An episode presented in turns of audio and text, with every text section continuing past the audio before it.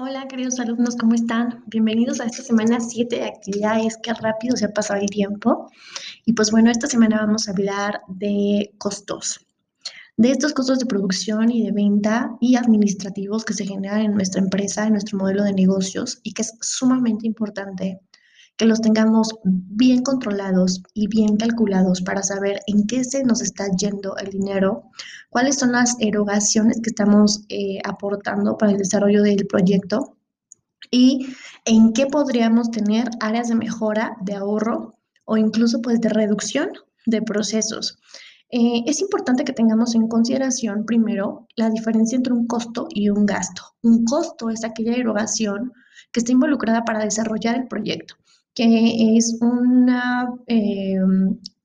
inversión, un pago, un desembolso, pero que finalmente me va a dar un proceso productivo, me va a ayudar para el desempeño de actividades.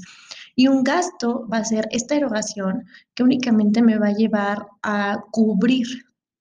algún elemento en específico y que no me da un rendimiento o que no me dará un beneficio productivo a mediano ni largo plazo. Ahora, aquí tenemos que tener en cuenta que los costos de producción van a englobar todas las actividades de la empresa, es decir, todo lo que me cuesta producir o hacer este producto o este servicio, desde la atención al cliente, eh, desde la inversión de tiempo, los elementos de manufactura, materias primas, mantenimiento de equipo,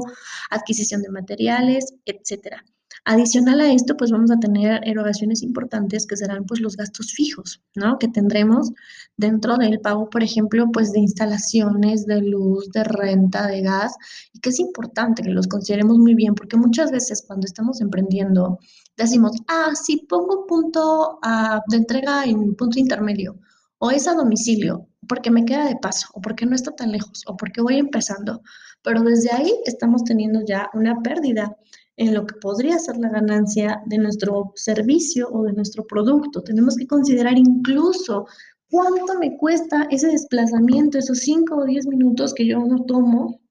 para realizar esa entrega, el desfase entre paciente y paciente, por ejemplo, ¿no? Cuánto me toma o cuánto me cuesta el uso de cada uno de los aparatos y maquinaria que estoy utilizando por paciente para realmente poder establecer un precio que me dé un margen de ganancia y que me dé además el respaldo para poder cuidar y mantener dichas instalaciones y dichos equipos. Es muy importante que consideremos todos estos elementos, revisemos el contenido de la semana 7 para conocer más a detalle cada uno de los elementos que estarán involucrados y no olvides que esta semana también tenemos nuestro test número 3 te invito a que estudies muy bien nuestros contenidos para que puedas tener un buen desempeño dentro de tu evaluación y invitarte también a que asistas a nuestra sesión síncrona que será el día miércoles. Lo haremos por eh, Blackboard Collaborate y en caso que no puedas asistir, nuestra sesión quedará grabada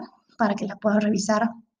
en alguno de tus espacios. Me dará mucho gusto verte por ahí, poder platicar acerca de esta asignatura, de este desarrollo de modelos de negocios, los elementos de marketing, el tema de los costos y todos los elementos que hemos visto pues hasta el día de hoy. También recordarte que estamos en eh, próximos a realizar nuestra evaluación docente, que es una actividad de suma importancia para conocer también pues nuestras áreas de oportunidad, tu retroalimentación y poder brindarte así cada vez un servicio de mayor calidad y de gran satisfacción y aprovechamiento para ti. Que tengas una excelente semana. Nos vemos pronto.